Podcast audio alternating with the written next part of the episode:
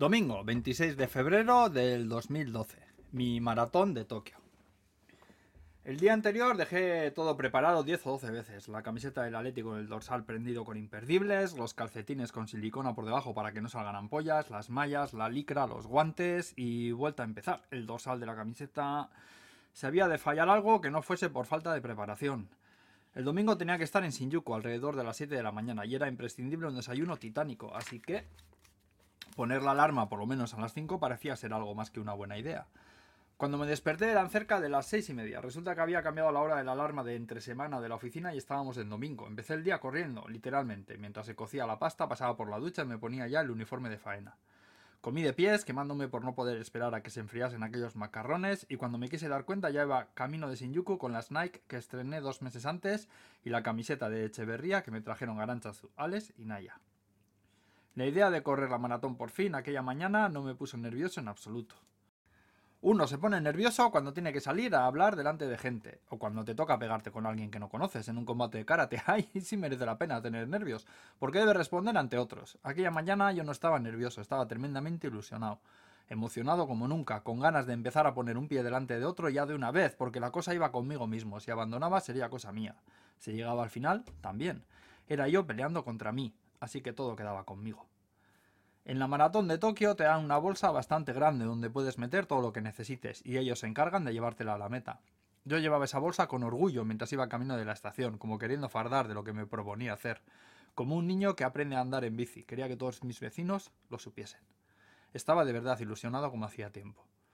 Ya en el tren pude distinguir a muchos que, como yo, llevaban el chip puesto en una de las zapatillas. Gracias a él, la organización sabe que has hecho todo el recorrido como debes hacerlo, sin atajos de por medio, y también cualquiera podría saber por dónde ibas a través de la web oficial.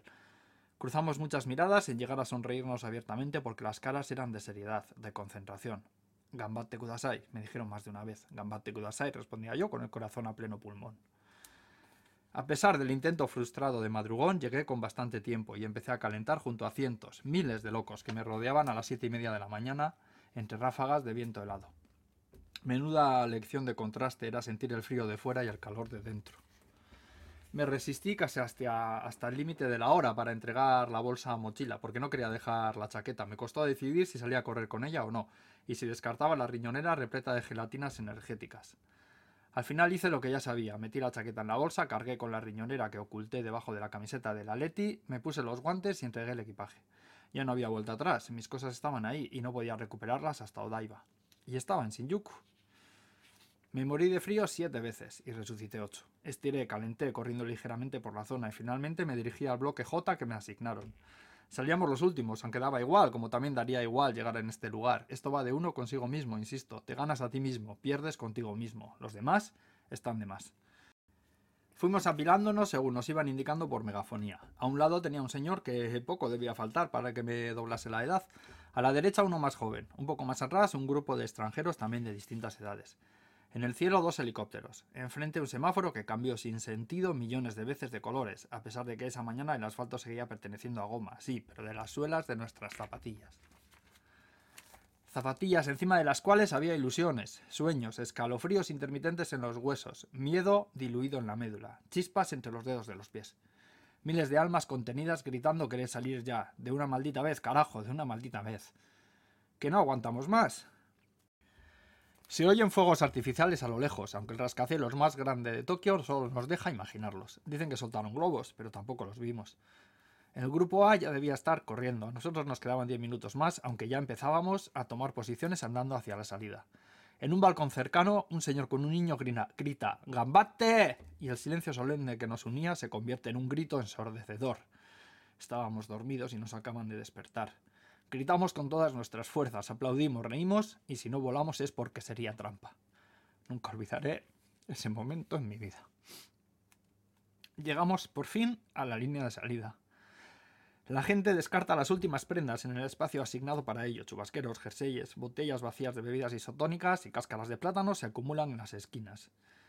Me llena el depósito que salgo ya. Póngame de los de pintitas negras, que esos son los mejores. Salgo ya, madre mía. Esto es real, está pasando.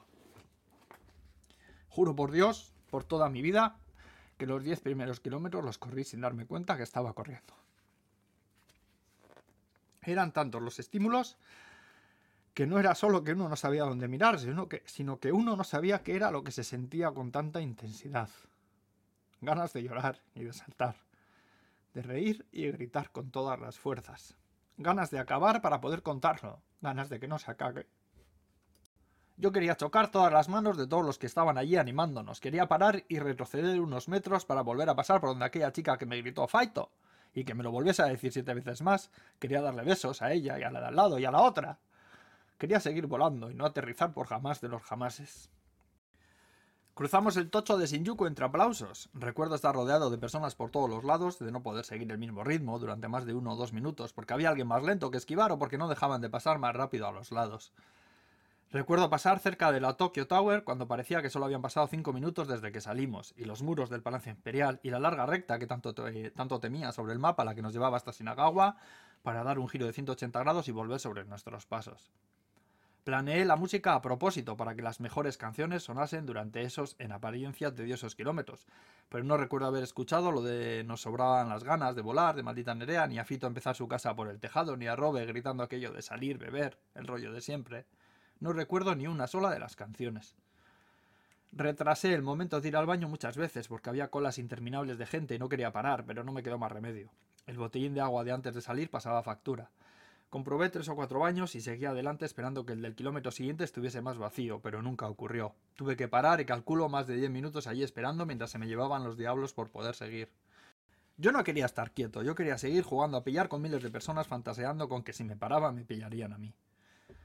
El giro de Sinagawa llegó cuando ya empecé a notar las piernas un poco cargadas, aunque no excesivamente, para llevar cerca de 20 kilómetros y tomo como referencia los entrenamientos.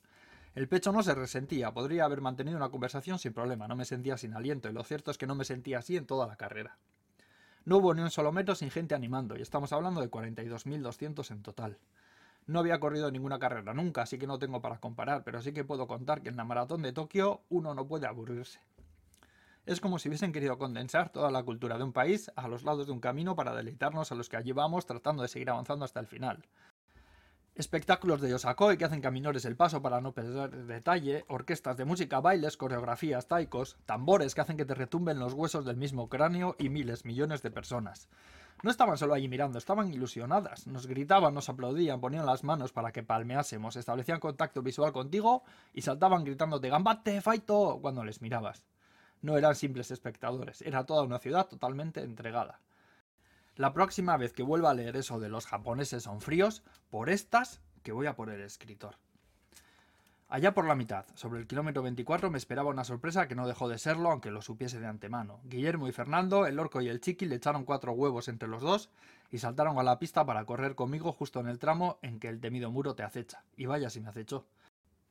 Dicen que hay un momento en que el cuerpo no puede más, que de repente se queda sin fuerza, que se rinde porque no tiene de dónde sacar para seguir y estadísticamente es a partir del kilómetro 30. Por eso estas dos figuras decidieron acompañarme sobre esa distancia. Cuando les vi el corazón se me aceleró todavía más. No pensé que me iba a alegrar tanto de llegar hasta allí y verles saltar al ruedo. Corrimos juntos durante hora y media, donde pude compartir siquiera una pizca de aquella tremenda experiencia ya inolvidable, aún sin haber acabado. Me reí mucho con ellos, me sentí un privilegiado por tener amigos como aquellos, dos artistas que me escoltaban sin parar de hablar para distraerme de las ampollas y el dolor. Nunca lo confesaré, pero me dieron ganas más de dos y tres veces de darles un abrazo de los de vaciar pulmones. El momento más especial de toda la carrera, con permiso de la llegada a la meta, fue con ellos. Entramos en Asakusa encontrándonos de frente con la puerta Caminarimón, entre gritos y aplausos, bajo la atenta mirada de la nueva Skytree. Fue precioso haber vivido aquello con semejantes personas, el murciano, el albaceteño y el vasco, echando carreras cual chiquillos, en uno de los lugares más emblemáticos del Tokio de los libros. Calculo cinco kilómetros corriendo juntos cuando las piernas dijeron que no podían más. Estaban tan cargadas que simplemente no podía seguir, no me mantenían. No me faltaba el aire, no estaba exhausto, era simplemente que las piernas no funcionaban. Ni siquiera en los entrenamientos me había pasado algo así. Iba con ellos y tuve que parar y andar a ratos. Venga, vamos hasta aquella curva y después hasta el siguiente kilómetro, seguimos corriendo. Venga, así tres o cuatro veces hasta que por fin me paré y me tiré en la acera a estirar y tratar de recuperar. Incluso andar se antojaba imposible. Rabia, rabia infinita, de la mala, impotencia. No podía estar pasando, no puede ser que haya llegado hasta aquí y no pueda seguir. Aunque sea rastras, yo llego. Después de estirar parece que recuperé y ya seguimos corriendo un rato más hasta que me dejaron ya camino del final de Ginza enfilando, enfilando el desvío hacia Odaiba, justo en el momento en que el iPhone decidió morir. Pude seguir corriendo a un ritmo muy muy lento hasta el kilómetro 37 donde ya no pude más. No me paré más, pero tuve que seguir andando dos o tres kilómetros hasta que vi la señal de que quedaban los dos últimos para acabar. A veces trataba de correr, pero no lograba seguir más de 100 metros. Incluso hubo una vez en que perdí el control de las piernas y casi me caí al suelo. Los dos últimos kilómetros, los de las cuestas, los hice corriendo, todavía no sé cómo. Entré en Odaiba muriéndome dos veces por metro, y me di cuenta que llevaba llorando un rato largo cuando pasé por el arco de meta. Lloré de dolor y de alegría, de emoción y de alivio. Lloré porque acababa de vivir la experiencia física más increíble de mi vida, a pesar de haber tardado casi seis horas en acabar, algo que cualquiera medianamente preparado hace en cuatro. Lloré tanto y con tantas ganas porque desde que salí no había parado de estar midiendo fuerzas contra mi propia alma, peleándome contra las piernas a base de corazón y huevos. Lloré porque me sentí vivo con rabia a rabiar, y ya no podía más. Cuando recuperé el equipaje y pude cargar la batería del móvil, recibí una llamada de Carlos diciéndome que me esperaban fuera. Apenas pude, me levanté y fui a su encuentro. Todavía no podía casi ni andar, pero cuando les vi esperándome con la lata de cerveza se me olvidaron todos los males por sentirme, sentirme arropado con amigos como estos que fueron capaces de desafiar al frío, esperándome horas y horas en la llegada, sin saber muy bien ni siquiera si iba a llegar. Para alguien que corre regularmente, una marca de cerca de 6 horas no es una marca de la que estar orgulloso. Yo tenía cuatro meses para prepararme con el único objetivo de llegar a la meta. Me lo tomé tan en serio que los entrenamientos anularon cualquier otra faceta de mi vida. No bebí alcohol, cuidé mi alimentación al máximo, no dejé pasar ni uno solo de los entrenamientos programados. Como no estaba acostumbrado a las largas distancias, las agujetas y el cansancio me condenaban a prácticamente fallecer en el sofá el resto del fin de semana. Al principio no podía correr apenas más de 5 kilómetros. En los últimos entrenamientos ya corría cerca de 30. Me desafié a mí mismo, sufrí y disfruté con cada nuevo reto cada semana. La aparente ausencia de significado de lo que estaba haciendo, los ánimos perdidos por el estrés que el entrenamiento causó a mi vida, desaparecieron el día de la maratón. Con mucha mejor base y con tiempo, el año que viene repito con más ganas, con más fuerza, con más lágrimas que voy a ir guardando desde ya para soltarlas todas en la meta si tengo la inmensa suerte de que me vuelvan a coger. De momento tacharé de la lista que ya hice una cosa más, ya he corrido una maratón. Y en Tokio. Ni más ni menos. Epílogo. Durante el entrenamiento para la maratón de Tokio pasé por muchas fases. Empecé tremendamente motivado hasta que el frío invierno y los días de lluvia me hicieron plantearme muchas veces si lo que estaba haciendo tenía algún sentido. Lo pasé más mal que bien, bastante más. Hasta que el día de la carrera sentí tantas emociones, me sentí tan feliz, tan radiante, tan vivo, que al día siguiente de acabar, estando todavía tan cansado que apenas podía andar, me puse a buscar otras maratones a las que apuntarme para tratar de volver a vivir semejante trozo de vida de nuevo.